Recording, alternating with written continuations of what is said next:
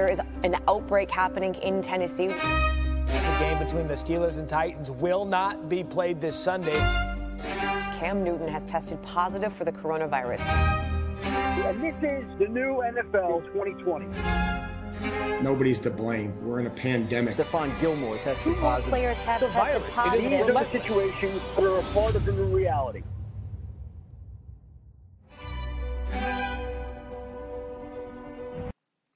Bienvenidos, qué gusto que nos acompañen aquí en NFL Live. Ya comenzó la semana 5 de actividades en la NFL con la victoria, una más de Nick Foles sobre Tom Brady. Tiene récord invicto Nick Foles enfrentando a Tom Brady. Ya ocurrió en el Buccaneers contra Bears con que inició esta jornada.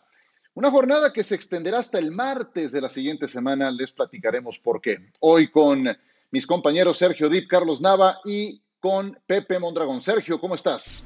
Hola Ciro, ¿todo bien? Con muchas ganas de platicar de ese error mental, esa desconcentración de Tom Brady, ¿o no?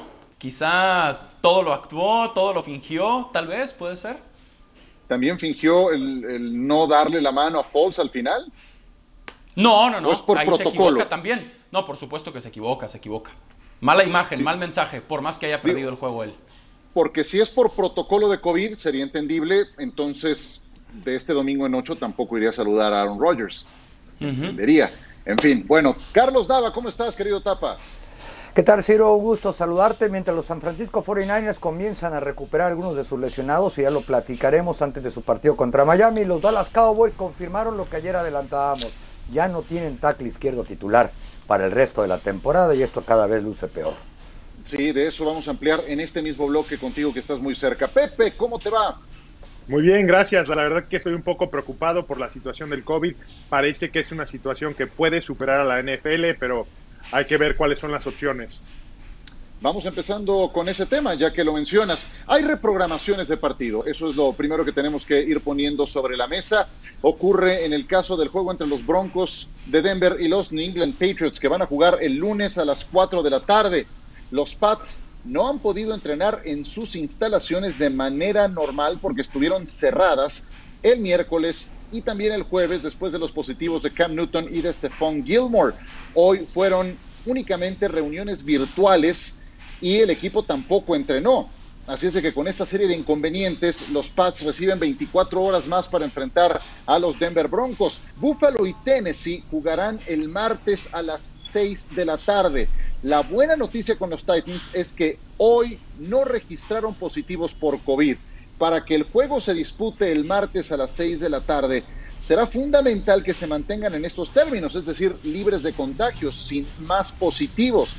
Ha sido apenas la tercera vez en los últimos 11 días que los Titans tienen un día sin casos positivos. Y los Jets tuvieron una alarma por un positivo de COVID. Y entre que eran peras o eran manzanas, dijeron, a ver, todos este viernes a su casa. Están eh, confirmando ese positivo, se han dado falsos positivos, así es de que están en eh, ese proceso para determinar qué medidas son las que estarían tomando. ¿Cómo queda la agenda de actividades? Pues hay menos partidos para el domingo, volveremos a tener una doble cartelera en lunes. Se mantiene igual el partido entre Chargers y Saints, que era el Monday Night en eh, horario estelar y ocurren las reprogramaciones que ya hemos mencionado, Broncos contra Patriots, lunes 4 de la tarde, Buffalo contra Tennessee, martes a las 6 de la tarde. Bueno, empecemos analizando esto. Quiero eh, ponerle sobre la mesa para que opinen dos enfoques. Uno, estas modificaciones, ¿a qué nos van a llevar? Juego en martes, no recuerdo algo semejante. Y las sanciones para los Titans, ¿cuáles podrían ser? Sergio, adelante. Pues lo primero es que evidentemente son eh, tiempos diferentes, atípicos, difíciles y hay que adaptarnos y esta es la manera en la que la NFL se está adaptando, programando un partido eh, para el martes. Yo ahí no le veo mayor problema. Pero lo de Tennessee sí creo que se tiene que investigar y se tiene que llegar hasta el final Y si es que rompieron el protocolo, si es que los Titans fueron unos irresponsables, se les tiene que sancionar. Así como parecían exageradas las sanciones de semana 2 para Pete Carroll, Vic Fangio y compañía por no usar el cubrebocas a la hora de estar coachando en eh, semana 1 y semana 2, habría que sancionar, sancionar a Tennessee también si se confirma su irresponsabilidad para que esto no suceda, porque no fueron 5, no fueron 10, fueron en total con los dos de este miércoles 22 positivos en Tennessee. Tapa, adelante. Sí, yo creo que esto se está estirando hasta el momento que se va a romper. No pueden estar jugando hasta martes. Y no me refiero solamente en este caso particular. Búfalo, que tenía programado juego el jueves siguiente, entonces ahora van a tener que hacer otra reprogramación y es una reacción en cadena. Cualquier entrenador de la NFL o prácticamente desde preparatoria te va a decir que semana corta ya es difícil de preparar. Es decir, cuando juegan el lunes y luego les toca el domingo ya es considerado semana corta. Por regla en el sindicato les tienen que dar día de descanso. Van a llegar los equipos casi sin preparación. Incluso ahorita yo no me imagino cómo Tennessee va a jugar si no le han abierto el complejo en dos semanas y ahorita lo están investigando porque se juntaron a entrenar en una, en una escuela. Ya lo dijo su core va claramente, Ryan Tannehill. ¿Cómo quieren que juguemos un deporte físico si no nos dejan practicar en absolutamente ningún, ningún lado, por, por una parte? Y por otro lado, yo sumaría a lo que está hablando Sergio de que sí tiene que haber un castigo ejemplar, porque las reglas fueron para todos, que lo único que no puede hacer la NFL es quitarles de victorias por default. Tienen que jugar y si la NFL ha tenido éxito es por la paridad, por la competitividad y por no dar mayores ventajas.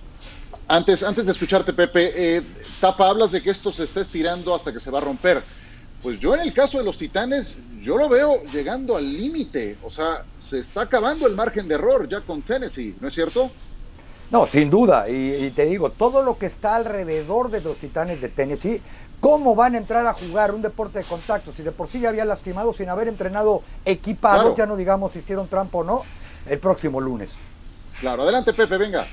Completamente de acuerdo, eso es algo que va a reventar, porque esto de posponer juegos es parchar la herida, no es una solución a largo plazo. Lo que tiene que hacer la NFL es pausar la liga y tomar una decisión de qué van a hacer, porque les voy a decir cuándo va a reventar. Si se suspende el juego de Buffalo contra Tennessee, no van a recibir su salario los jugadores de Tennessee, que está bien porque violaron el protocolo, pero tampoco los jugadores de Buffalo. Esto es un acuerdo que tiene la Asociación de Jugadores con la NFL de que si algún partido después del inicio de la temporada que ya se dio se suspende, los clubes no son obligados a pagar el salario de los jugadores, los bonos garantizados sí, pero no el salario. Entonces, ¿qué van a decir los jugadores en Búfalo cuando a ellos no les están pagando porque otros jugadores fueron irresponsables y decidieron hacer una práctica con 15 jugadores completamente fuera del protocolo establecido por la liga?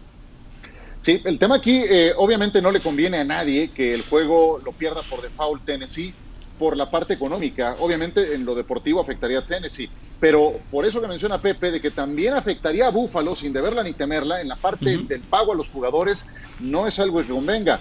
Pierde todo mundo, pierde la televisión, pierde la liga, pierde todo mundo si no se lleva a cabo ese partido. Y creo que después de esto, cuando se te va acabando el colchón, lo siguiente es empezar a programar los partidos hacia enero. Y ahí estamos entrando en un terreno uh -huh. muy peligroso. Caray. Ciro, bueno, fútbol americano sí. todo el año sería buenísimo, ¿no? Hmm. Digo, no. ya que Bueno, está sí. dentro de lo malo. Sí, yo no me, yo jamás me tocó juegos en martes, pero, pero bienvenido, pero no por estas razones, caray. O sea, Exacto. o- ojalá fuera por las razones correctas. Bueno, hablando de los partidos, entremos a algunos de los que sí se van a llevar a cabo como estaban programados, y es el caso del Philadelphia contra los Pittsburgh Steelers, duelo de equipos de Pensilvania. A ver, los Eagles ganaron en Santa Clara a los Niners. Y ahora les toca visitar a los Steelers, donde apenas han ganado una vez en los últimos 30 años. Eso fue en 2000, imagínense, en la segunda temporada de Andy Reid.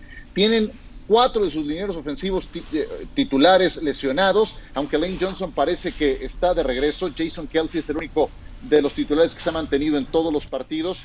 Y eso que Carson Wentz, eh, vaya, para ser protegido ante... eh, hasta- vaya, eso es lo que tienen para enfrentar a una defensiva como la de los Pittsburgh Steelers que ha generado un montón de capturas, no nada más en la campaña anterior y en la actual, sino también en las previas. Esto es lo que tendrá por delante Carson Wentz. Here are some metrics that matter this week. Wentz in the gun. This time it's a fake. Wentz carries. He's in for the touchdown. Last Sunday, Carson Wentz took a step forward, but this week, he could take a few steps back. And back. Wentz drops back to throw. Five come after him. Lawson has him and sacks him. And back.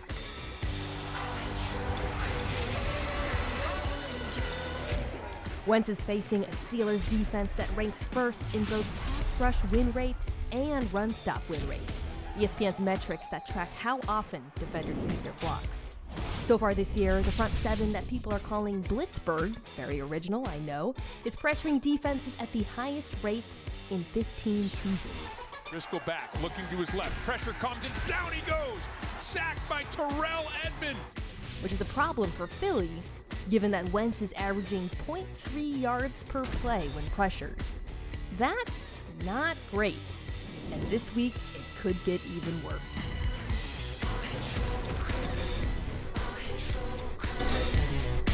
Tiene parches en la línea ofensiva, también en sus receptores. No está confirmado todavía el regreso de Deshaun Jackson y de Alshon Jeffrey. Ya igualó Wentz el total de intercepciones de cada una de sus anteriores tres temporadas. El problema es que ahora lleva siete en cuatro partidos nada más y la defensa de Pittsburgh si algo tiene es jugadores muy talentosos, playmakers que provocan errores del rival. ¿Qué le espera Carson Wentz, Sergio? Que lo presionen, seguramente que le lleguen, que lo castiguen, que lo capturen, que lo incomoden en la bolsa de protección, que lo hagan alargar las jugadas lo más posible y que pierda el partido, porque aunque Pittsburgh eh, puede haber perdido eh, algo de ritmo, eh, dos semanas sin jugar, Filadelfia es un equipo que empató con Cincinnati y perdió contra Washington. Entonces, lo normal en Pittsburgh es que ganen y yo diría hasta cómodamente los Steelers. Agrégale que Pittsburgh trae una semana de descanso. ¿Qué tanto dijiste Ajá. que lo presionen, que lo golpeen, que lo arrastren? Que... Eso suena una pesadilla, tapa. No, sin duda son los favoritos los Steelers por el ángulo que le busques. Pero ojo, eh, también hay que decir que así como Sergio mencionó, los equipos que le han dado problemas e incluso le han ganado a Filadelfia, los rivales de los Steelers se combinan para una victoria, no ha enfrentado prácticamente a nadie. Haz de cuenta que terminaron la pretemporada, les dieron una semana de descanso y ahí viene no. a arrancar la temporada. Daniel Jones, Jeff Driscoll y Deshaun Watson, que no está viviendo su mejor año porque no tiene armas o por la razón que Gusti mandes, porque le caía gordo Tapa, el entrenador que ya, que ya despidieron. dando a entender pero... que Filadelfia va a ganar en Pittsburgh? No, no, dije, no, para son nada. favoritos, pero Ah. será un buen estándar para ver en realidad contra un equipo que es menos malo, vamos a decirlo así. Pero ese, los números ahí están, Sergio. Una victoria se combinan los tres rivales de los Steelers con tres corebacks y los metes en la bolsa. El único que sale vivo es de Sean Watson, aunque no tiene receptores. No, Filadelfia Y esa es la pregunta. corazón, ¿eh? ante San A ver si sale vivo Carson Wentz de esta, porque no lo sé. Contra esa línea defensiva, ese frente defensivo que tiene Pittsburgh, y como está jugando los suplentes ahora sí de la línea ofensiva de Filadelfia, va a ser un infierno total para Carson Wentz. Pero esa semana de descanso que mencionas para Pittsburgh, creo que Filadelfia la puede utilizar para su ventaja. Por lo que estábamos platicando el miércoles, Pittsburgh es un equipo que quiere agarrar ritmo ahorita. Si ese frente defensivo de Filadelfia, encabezado por Fletcher Cox y las rotaciones que tienen con Malik Jackson, también este, con los otros eh, refuerzos que lograron traer esta temporada baja, pueden incomodar a Big Ben y que no entre ritmo, por ahí es donde puede tratar de agarrar el control de este juego Filadelfia. No creo que sea un paseo por el parque para Pittsburgh, va a ser un juego cerrado, se conocen muy bien, sabemos que representa mucho el duelo porque pelean por un estado, pero sí es un equipo muy superior ahorita, en este momento, Pittsburgh. Sí, muy superior, más sano que Filadelfia. Yo subrayo esa parte. Filadelfia llegó a tener 20 jugadores en la lista de lesionados después del partido contra los Niners, que sacaron con mucho corazón. ¿Qué es lo que dice el Football Power Index como una referencia al respecto? 68 a 32 en favor de Pittsburgh. Bueno, si ya hablamos de los Steelers, hablemos de los Cowboys. Giants contra Cowboys en Arlington, muy cerca de donde está Carlos Nava. Dallas es favorito por nueve puntos. Y cómo no, si la inoperancia ofensiva de los gigantes es grosera. Ya si estos le hacen daño a la defensa de papel de los Cowboys, ya no sé qué esperar, ¿eh? Todavía lo entiendo de Cleveland, pero de los Giants, eh, de esta ofensiva, pues Daniel Jones no asusta a nadie, yo diría que asusta a sus propios aficionados nada más. En ausencia de Saquon Barkley, pues sacaron a Devonta Freeman del retiro. Y Dallas, con lo que ya mencionaba Carlos Nava, perdió a Tyron Smith, que es el encargado de proteger a este hombre, a Dak Prescott, que dijo, vamos a mirar hacia adelante, son los Giants, rival divisional. Es una victoria obligada, obligada. Muy bien. ¿Cómo le ha ido a la defensa de los Cowboys en la actual temporada? Número 32 de la NFL en puntos admitidos. ¿Cómo le ha ido a la ofensiva de los gigantes hasta el momento en puntos anotados? Número 32 de la liga. Son los peores los dos. ¡Qué desastre! Y, y, si los Giants le ganan a los Cowboys, Tapa, no quiero arruinar tu viernes, pero imaginemos ese escenario. No, sin duda sería una catástrofe. Si ustedes oyeran lo que se está diciendo de los Cowboys aquí a nivel local, ya no digamos en shows de radio entre los medios, entre la gente en general, que pasa, incluso pitan enfrente de The Star. Yo te lo digo, si esta ofensiva de Jason Garrett eh, viene y le gana o le anota más de 20 puntos, una ofensiva que promedia 11 y piquito a la defensiva, ya que no sea broma, que vayan y le toquen la puerta a Mr. Fixit, a Wade Phillips, para que venga y la arregle, como ya hay algún sector de Dallas Claro. en campaña para que saquen a Mike Nolan de esta ciudad. Y no me extrañaría, jamás hubiéramos pensado que Cleveland iba a correr durante tres cuartos y medio sin su mejor corredor, 307 yardas, o que cualquier coreback tiene un día de campo. Ojo, este es el equipo menos complicado que van a enfrentar los Cowboys en lo que va de la temporada. Y por supuesto que es obligación, como dijo Dak, salir y no solo ganar, aplastar. Venga. Coincido con la parte de aplastar, de exhibirlos, de eh, arrollarlos. Dallas tiene que ganar este juego de manera muy convincente, porque además de la temporada de Daniel Jones de solo dos pases de touchdown y cinco intercepciones, Nueva York tiene tantos problemas tras la lesión de Saquon Barkley a la ofensiva, que el líder corredor del equipo es Daniel Jones con 137 yardas. Así que por más mala que sea la defensiva de Dallas, los Cowboys tienen que controlar este partido desde el inicio. Irse arriba, controlar el reloj, seguramente darle más la pelota a Ezekiel Elliott, no volver a caer en un hueco, menos contra este equipo. Eh, sería una vergüenza. Si, si Dallas pierde este juego para Nueva York, es el momento de darle las Ojo, gracias a- Sergio, a, Mike McCarthy ojo. y que se vaya a tapa de la organización. Si No, y ojo, pierde Sergio, este juego porque- contra Nueva York, fuera McCarthy. El año pasado pensé que había visto lo peor de una defensiva de los Cowboys y no, te sorprenden al año siguiente en cuanto a energía y ejecución de fundamentos. Así que vamos con calma, pero sí de, A ver, pero ¿por qué la defensiva tanto? Entiendo lo de la defensiva es desastroso, pero también importa la ofensiva. Dak Prescott no tiene que estar lanzando el balón 10, 15 veces en el primer cuarto cuando van empatados. Él tiene que correr el balón con Zeke Elliott. Le pagaron 100 millones de dólares y trajeron a un entrenador que sabían que iba a Pepe. construir una ofensiva explosiva con receptores cuando este equipo siempre ha ganado corriendo el balón y jugando con una Pepe. defensiva que era superior a lo que tienen ahorita. Cambiaron el esquema del equipo, cambiaron el- la forma de ganar y por eso no funcionan las cosas en Dallas. Para que vean que Jason Garrett, el señor aplausos, no era el problema. Uy, no, es no, no, Jerry no, no, Jones. no, no, no, es no Jerry Jones el problema en Dallas. No menciones a Pepe. Garrett, por favor. No puedes, no puedes dar a entender, Pepe, que Dak Prescott es el problema de este Nunca equipo. dije Dak Prescott, nunca lo No, mencioné. sí lo mencionaste, nunca, sí nunca lo dije, claro que no, ¿cuándo? Sí lo mencionaste. Dije Y ofensiva ofensiva con receptores. Traes un receptor en primera ronda, Pepe. te emocionas y te olvidas Dak de un corredor de 100 Prescott- millones de dólares. No, Dak tú Prescott no- va a llegar a 2000 yardas aéreas este domingo. ¿Y no cuántos partidos va a Pepe, ganar? tú no ¿Cuántos partidos va a ganar victoria. con 2000 yardas por aire? No es la no forma de ganar para este plática. equipo. No lo puedes Pepe, mencionar tú no ahora. puedes correr con No lo mencioné. Gane lo que gane. Si vas perdiendo 20-0 en el primer cuarto, si necesitas dejarlo Estoy de atrás en el pero para que contra te ayude a, a bloquear, a tapar el blitz, eh, es uno de los mejores haciendo eso, haciendo el trabajo sucio y a él no le molesta estarle repartiendo cascazos a todos. Completamente y de ojo, acuerdo. ¿eh? Porque Pero hay iban cosas que no 7-7 tienen que contra ver Cleveland con el, el primer sistema, cuarto. Pepe. Se llaman Y Dak había ganas. lanzado y lo- 12 veces. y, y fundas, por no decir lo más feo. Le han faltado fundas cada vez que salen ahí para salir a Epa. taclear, hacer fundamentos y, terminar con las jugadas. Bueno, a ver, yo los oigo muy convencidos de Dallas. ¿Alguno se va a atrever a lanzar No, la frase maldita? No, no, no, no, no. Nadie. Aquí no. Nadie, Venga, nadie. venga, Ciro, venga, Pues Ciro. por nueve puntos los Cowboys. Nadie Sí, va a no, claro. no hay manera. No, Nadie. sí aplica, sí aplica, Ciro. Además, 80% de probabilidades, según ESPN, de ganar el juego. Claro que aplica. No lo quiero decir, pero sí aplica. Ve- Venga, Ciro, anímate. No se animaron, no se animaron. Esto dice Football Power Index. Eh, van a enfrentar a los gigantes. Eh, 80 a 20, ya lo decía Sergio. Sí, es un desastre gigantes, de verdad. Es doloroso verlos. Yo vi con detalle su juego contra San Francisco porque me tocó transmitir a los Niners. Y, y horrendo, o sea, horrendo, de verdad.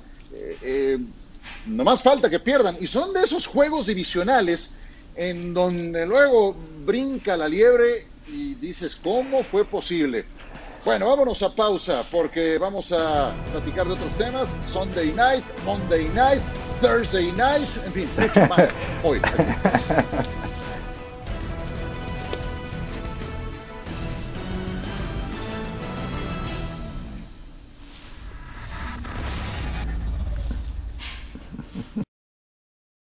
God's given me a gift. I come to play this game to be the best in the world. I'm trying to break away. Touchdown, Seahawks! I always want to be known as one of the most clutch players to ever play this game. What's it like watching him cook? It's like, you know, Thanksgiving.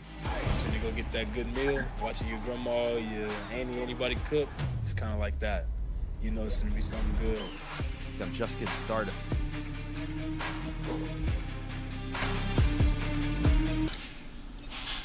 Cuatro juegos consecutivos de los Seahawks con 30 o más puntos para iniciar la campaña. Uno más y estarán igualando a los Rams del 2018 y a los Patriots del 2011, aún lejos de la marca que comparten los Broncos de Peyton, los Pats de Brady y los Rams mismos de Kurt Warner. Yo les pregunto, ¿lograrán el quinto juego consecutivo ante Minnesota? Ojo con los Vikings, ¿eh? ya ganaron la semana pasada. ¿Qué me dices, Pepe?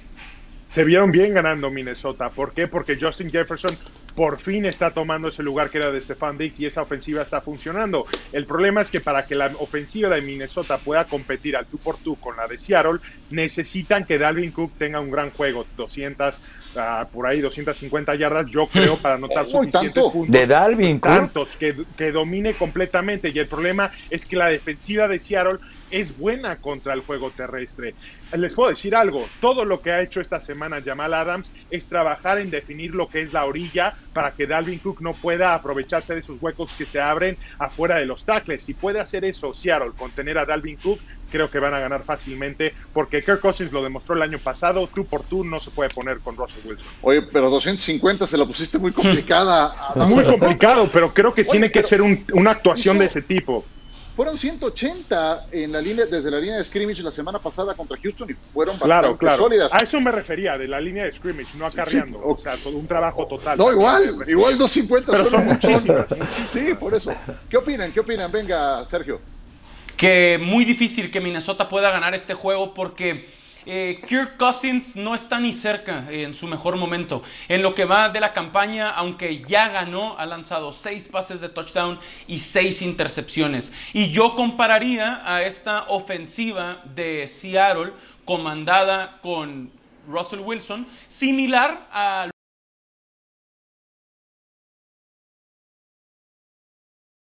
dio 43 puntos a esta defensiva de Minnesota en Minnesota. Así que Seattle en Seattle también debe andar cerca de los 40 puntos contra la defensiva de los Vikings. Sí, Sí, creo que- Sí, dale, dale, dale. Sí, sí creo que puede darle problemas Minnesota porque mal que bien hay talento en esa defensiva. Antes de empezar la temporada comentábamos que era uno de los equipos favoritos precisamente por la defensa en la conferencia nacional, que ya pasaron tres semanas de pretemporada, que le fueron a ganar a un equipo de Houston que la verdad no traía absolutamente nada, es cierto. Pero en este momento ir a Seattle a tratar de frenar a Russell Wilson, que además se crece en los momentos importantes o cuando está en prime time, 17-3 en casa, en, en partidos de prime time, de horario estelar, mientras que Kirk Cousins Muy tiene difícil. dos ganados, 10 perdidos, y no dudaría que se pueda acercar a las 200 yardas totales de Alvin Cook, eh, como dijo Pepe, eso sería...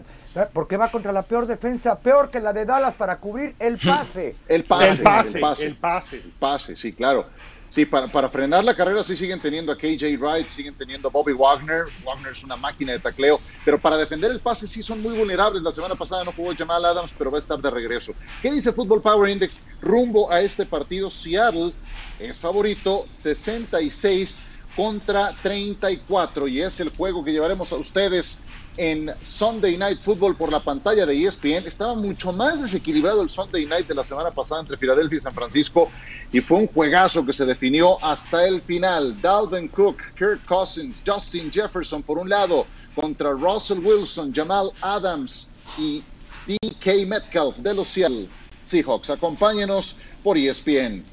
Y el lunes por la noche tendremos otro juegazo, Chargers contra Saints.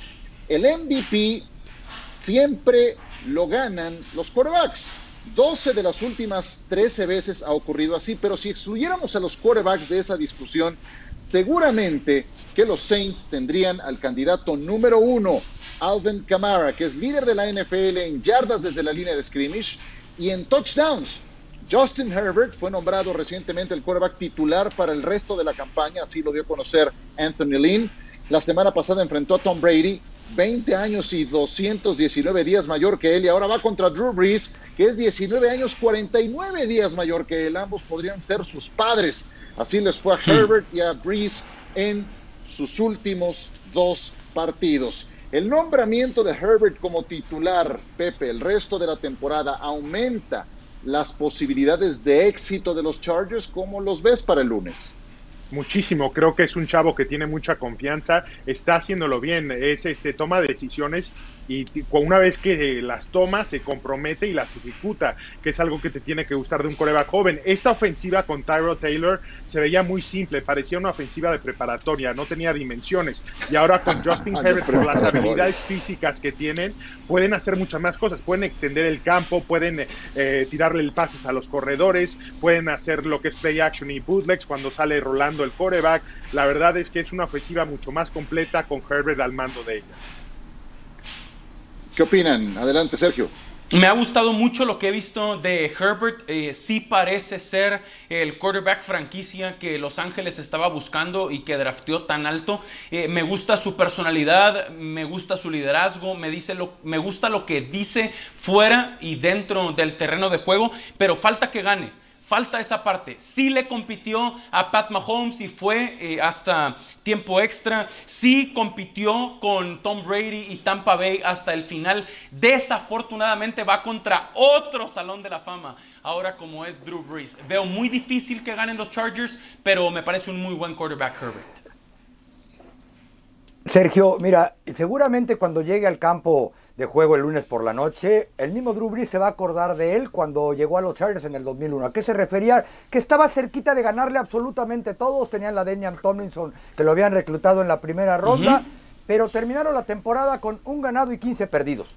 Eh, ¿Qué pasó? Que tres años después eran el mejor equipo que ve en la NFL que jamás ganó nada. Tenían un roster superpoderoso. Claro. Yo creo que este muchacho va a ir a salir, va a aprender cómo se maneja un partido estelar. Jamás ha estado ahí en Monday Night Football. Pero al final del día, juego no Michael Thomas, que está probable ya su regreso, yo creo que la experiencia, la veteranía, todo va a estar del lado de, de Drew Brees, incluyendo que es el mejor quarterback en yardas ganadas promedio en la historia de Monday Night. Y ojo a la gente, que no se lo pierda porque a lo mejor es el último. Y que Justin Herbert no tiene a Austin Eckler, el corredor titular de ese equipo, que le ayudaba muchísimo. Muy buen punto. Será una gran postal eh, ver a Drew Brees con Justin Herbert. Brees fue el quarterback de los Chargers del 2001 al 2005. Se lesionó luego gravemente el hombro. llevaron a Philip Rivers, le mostraron la puerta de salida, se fue a Nueva Orleans y no le ha ido nada mal por allá. Aquí está el reporte de lesionados. Lo de Eckler, desde luego que es un golpe durísimo para los Chargers y Michael Thomas cada vez más cerca de regresar el Monday Night Football, como es una tradición de años, de muchos años, está por la pantalla de ESPN. Acompáñenos, ahora como parte de una doble cartelera. Antes estará el juego entre los Patriotas y los Broncos. El oficial es este, Herbert contra Breeze, Chargers contra Saints. Vamos a mensajes. ¿Qué le pasó a Tom Brady anoche? Los Buccaneers, dos ganados, siete perdidos en juegos estelares del 2015 a la fecha ni con Brady pudieron. Thursday Night Football, Tom Brady contra Nick Foles, recuerdos de aquel Super Bowl cuando ambos estaban en otros equipos, uno en Patriots, el otro en los Eagles y ganó este Foles con este pase. Se iban adelante al descanso 14 puntos a 13, Sergio. Sí, después de que iba ganando 13 a 0 Tampa Bay, gran trabajo de Jimmy Graham a una mano.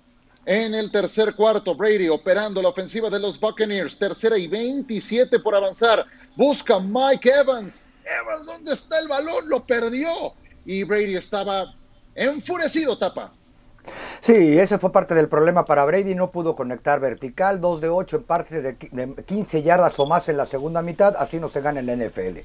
Cuarto cuarto ganaban los Bears por uno. Viene el pase en segunda y once. Cortina de bloqueo para Gronkowski. Rompe una, sigue avanzando, se desarma, no. Lograba avanzar un gol de campo que ponía adelante a los Buccaneers 19-17. Pase a Montgomery. Importantísimo. Daba pie al gol de campo con el que los Bears se iban adelante. Trataban de remontar en cuarta oportunidad y cinco. El pase de Brady es incompleto y la reacción posterior de Brady, bueno, y mi cuarto down, no, ya tu cuarto down fue.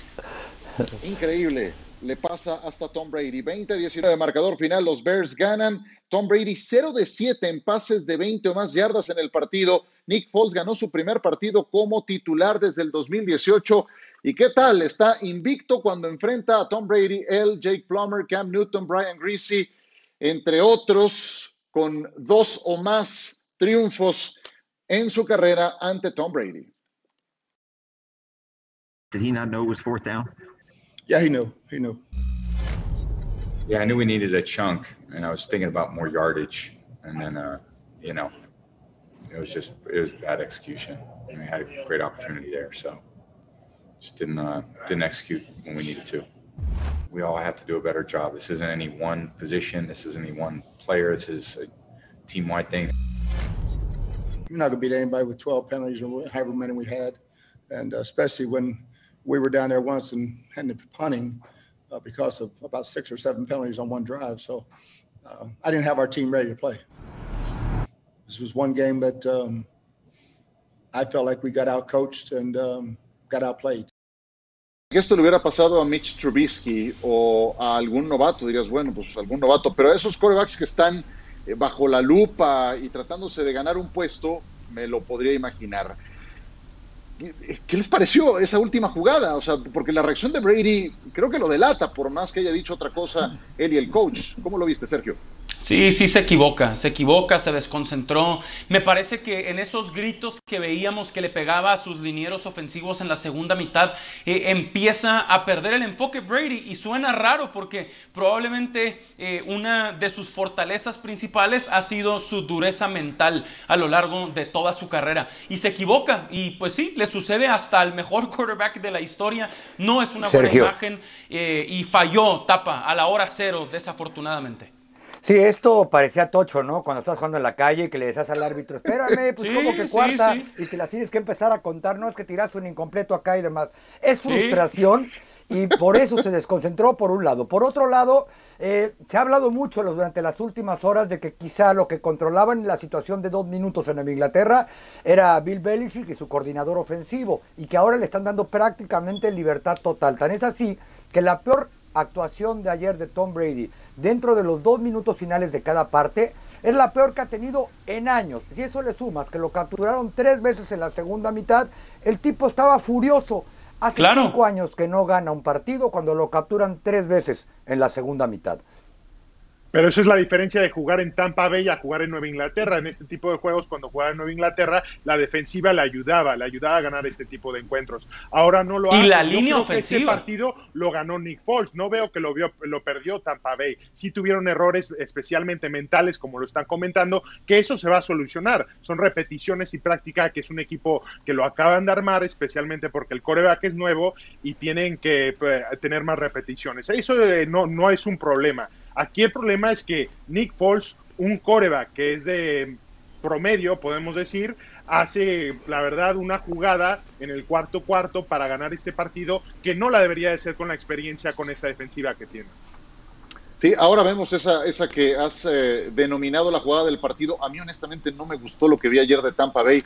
fueron 10 castigos, más de 100 yardas, y eso que tuvieron a su corredor Thomas Jones de más de 100 yardas por la vía terrestre. Pero las tres capturas que ya mencionan, en, en la segunda que le hace Khalil Mack, ya la cara de Sí. Es otra vez tú.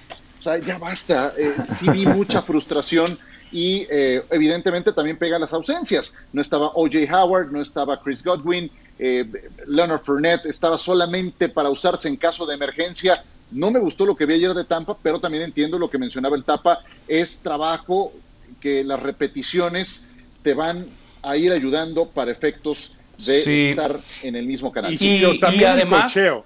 Perdón, es que dejas uno contra uno a Khalil Mack contra tu tackle novato. La verdad, yo no estoy de acuerdo con eso. Era para que dejaras una a la cerrada y por lo menos que chocaran a Khalil Mack para que no llegara tan rápido. Nunca lo hicieron. Pepe, Tampa pudo haber finiquitado este partido en la primera mitad, perdonaron Pero no lo y hicieron. Eso es cierto. Eso eh, es cierto. eh, no tenían por qué haber llegado hasta el final en esa De acuerdo, situación. estoy de acuerdo. ¿Ibas a decir algo más, Sergio? Sí, eso, que ahora que no está OJ Howard, ayer apenas fue el primer juego decente de Rob Gronkowski, tres recepciones, más de 50 yardas. Aunque haya dicho que fue a Tampa a bloquear y a proteger a su quarterback, necesitan más eh, producción ofensiva de Gronk y de Cameron Braid, ahora que no está Howard. Eh, Este juego lo ganaba Tampa 13 a 0 en la pausa de los dos minutos y al descanso se fue abajo 14 a 13. Eh, eh, También concuerdo con lo que decía Tapa, esto lo tendrían que haber finiquitado o bueno, Sí. dar un gran paso adelante en la primera mitad. Bueno, Vita Bea, y ahí no terminan las malas noticias para el equipo de Tampa, que sufran esta derrota y pueden rezagarse en relación a New Orleans. Ahora que no contó con eh, Michael Thomas, Vita Bea en esta jugada se lesiona del tobillo y está fuera por el resto de la temporada. Una mala noticia. En su momento fue primera selección de draft para el equipo de que será el resto del año. Y vamos ahora a la jugada clave del partido. La jugada clave del partido es presentada por Suzuki Swift 2020, con tasa de 8.99 y garantía extendida gratis.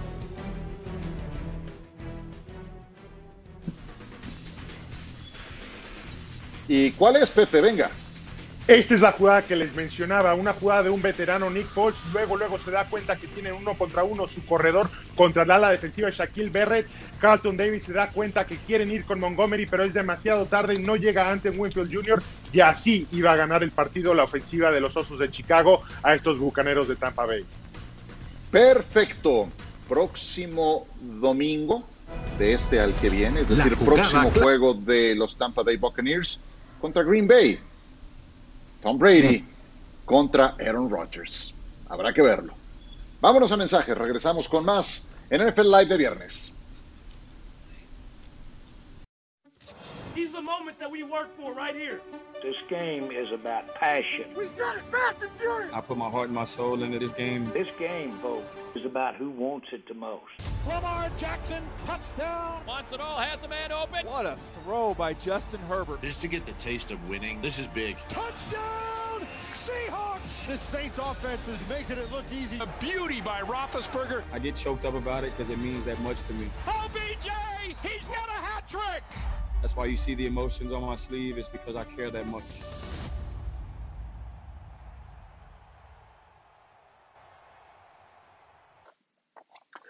Muy bien, vamos con algunos otros duelos que se van a presentar en esta jornada. En el norte de la conferencia americana, Cincinnati y Baltimore se van a medir. Eh, vaya, es hasta una comparación injusta si vamos línea por línea de lo que tienen los Bengals y lo que tienen los Baltimore Ravens. Sin embargo, el quarterback novato de Cincinnati, Joe Burrow, jugó la semana anterior su mejor partido en su joven carrera, eh, llevando a Cincinnati a una victoria ante los Jacksonville Jaguars. Completó 35, 25 de 36 para 300 yardas. Demostró por qué fue la primera selección a nivel global. Lamar Jackson fue quarterback de primera ronda, turno 32, es decir, el último turno de su generación, y es el vigente jugador más valioso de la NFL. Desde 1970 a la fecha ha coincidido el enfrentamiento entre el MVP de la NFL y la primera selección de draft. Ahí vemos el balance. Sergio, ¿tiene alguna esperanza Joe Burrow? Muy difícil. Y la verdad, además de que el juego eh, es en Baltimore, evidentemente los Ravens eh, son un equipo más hecho, más tiempo trabajando con el coach Harbaugh, más talentoso, etc. Pero atención, Ciro, con que Joe Burrow ha lanzado en lo que va de la temporada para más de 1100 yardas mientras que Lamar Jackson no ha llegado ni a las 800. Así que lo debe ganar Baltimore, lo deben ganar los Ravens en casa, pero se ha visto bien Joe Burrow si lo comparamos uno a uno con el MVP de la temporada regular pasada. Sí, lo, suyo de Lamar es correr también. Claro, Ahí es, donde el líder corredor de los Ravens también. Y del otro lado, al fin despertó Joe Mixon, que tuvo un juegazo. Bueno, vamos a otro partido. Miami contra San Francisco. La principal noticia para los Niners la dio este viernes su coach Kyle Shanahan y es el regreso de Jimmy Garoppolo. Eso apunta a ocurrir después del desastre que fue Nick Mullins la semana pasada. Tuvo que entrarlo a relevar en la recta final CJ Beathard, así es de que Jimmy G está de regreso. Por Miami vienen de perder ante Seattle. ¿Para cuándo jugará Ryan Fitzpatrick? O más bien, ¿para cuándo vendrá el cambio en la posición de quarterback de Fitzpatrick a Tango Bailoa? Vamos a preguntarle a Carlos Navas si Miami puede sorprender a San Francisco. ¿Qué me dices, Tapa? En esta circunstancia y en esta semana yo creo que Miami sí puede sorprender a, a los 49ers. Eh, el problema de Miami para comenzar la temporada es que le tocó bailar con una de las más feas. Le ha tocado un calendario durísimo que incluye a Buffalo y a Seattle, entre otros, para empezar. Segundo lugar, si comparamos que aunque Raheem Monster es muy poco probable que vaya a jugar, para regresar Jimmy G, quien dependía de Raheem Monster para poder pasar y para poder ganar yardas también cuando le daba el balón, pues la cosa se pone más complicada para San Francisco. Vamos a ponerlo de esta manera. De las 500 yardas que ha logrado por carrera el equipo de San Francisco en la temporada, 200 vinieron prácticamente en tres escapadas. Fuera de eso, tampoco pueden correr el balón. Creo que la semana en que Miami tiene que dar ya un golpe de su crecimiento, mostrar desarrollo. Pues más le vale a Fitzpatrick, porque si no, yo creo que lo de Tua vendrá muy pronto. Donde sí hay cambio en la posición de quarterback es en Washington y en los Jets por diferentes motivos. En el caso de Washington, Kyle Allen entra al quite en lugar de Dwayne Haskins por rendimiento, aunque vaya Haskins tampoco es que haya sido un desastre la semana pasada contra Baltimore. Les tocó un equipo muy, muy complicado. Y Sam Darnold por el golpe que sufrió en el hombro el jueves pasado cuando enfrentó al equipo de los Broncos de Denver. En su lugar, va Joe Flaco. Sí, aquel que ganara el Super Bowl y fuera jugador más valioso y que firmó uno de esos primeros contratos de 100 millones de dólares para un coreback. Pepe, ¿alguno de estos dos equipos sale de su miserable racha con este cambio? No lo creo, la verdad es que creo que siguen en esa racha miserable. Los Jets de Nueva York, no importa quién sea el piloto, vienen en caída libre desde hace mucho. Eso va a acabar con una explosión y que salga Adam Gates porque es lo que tiene que pasar. Es un desastre el equipo. La verdad que hicieron muy mal trabajo en la temporada baja y ahora no pueden ejecutar tampoco con el talento que tienen. Washington sabe a qué juega Kyle Allen con Rod Rivera, conoce muy bien el sistema, lo hizo muy bien en Carolina en la situación que se le dio el año pasado, tiene receptores con qué mover el balón. El problema es que no tiene mucha ayuda con el juego terrestre y no podemos esperar que va a ganar el partido lanzando contra Jalen Ramsey y con Aaron Donald persiguiéndolo de esa forma. Por eso no creo que sea esta semana, pero veo una mejor situación a futuro para Washington. Sí, además pueden ganar esa división. El este de la Nacional lo puede ganar cualquiera, hasta el equipo de Washington. Bonito el Salón de la Fama de Pepe Mondragón. Hasta ahora veo algunos de los detalles que tiene montados en su estudio desde casa. Al volver, palabras de nuestro querido Roberto Garza, con quien pudimos platicar hace unos días.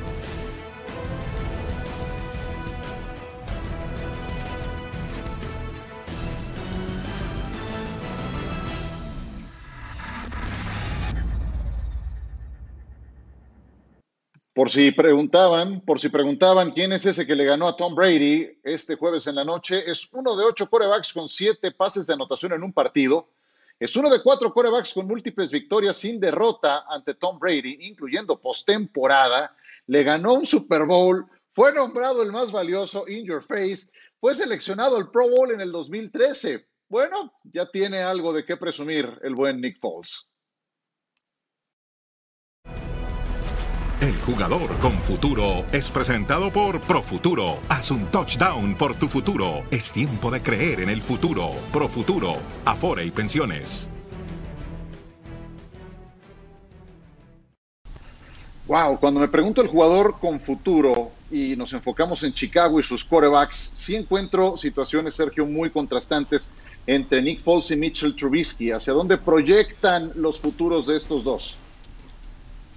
Nick Foles a ser el titular de Chicago, eh, indiscutible. Además, ya sin duda, Matt Nagy tiene que jugársela con él. Apostó por él hace un par de semanas y vino de atrás y le ganó el juego a Atlanta y ya le ganó este jueves por la noche a Tampa Bay. Y Trubisky me parece que se irá de la organización de Chicago y será un suplente con un buen futuro como suplente en la NFL. ¿Tapa? Yo no, yo no estoy seguro que tenga tan buen futuro como suplente. Creo que es el próximo Jalen Rose, que va a acabar en algún equipo de prácticas en la NFL y un gerente despedido. Los dos se van a ir a una en- playa Florida a retirarse porque ya no tienen Mm. el nivel para competir. Wow. Bueno, ese no es tan mal futuro que digamos. Pero bueno, No, para, para nada. su carrera está rudo. ¿Quién gana y por qué? En una sola, en un solo enunciado, Sergio, Raiders o Chiefs, Kansas City, favorito por 12 puntos. Jaguars o Texans, Tapa, Texas, por ley de probabilidades, igual de malos. Pepe, Panthers o Falcons, ¿quién gana y por qué? Carolina, no creo que juegue Julio Jones y es una baja muy importante para esa ofensiva. Colts o Browns para cerrar, Sergio. Mm, me gusta para Cleveland este juego, los Browns y su momentum. Ahora sí van a enfrentar una verdadera defensiva. Bueno, ya nos vamos. Cerramos el programa de hoy. Si quieren seguir viendo fútbol americano por E ESPN 3, tenemos Louisville contra Georgia Tech. Así es de que no se lo pierdan. Gracias, Sergio. Gracias, Tapa. Gracias, Un gusto. Pepe. Que disfruten el fin de semana.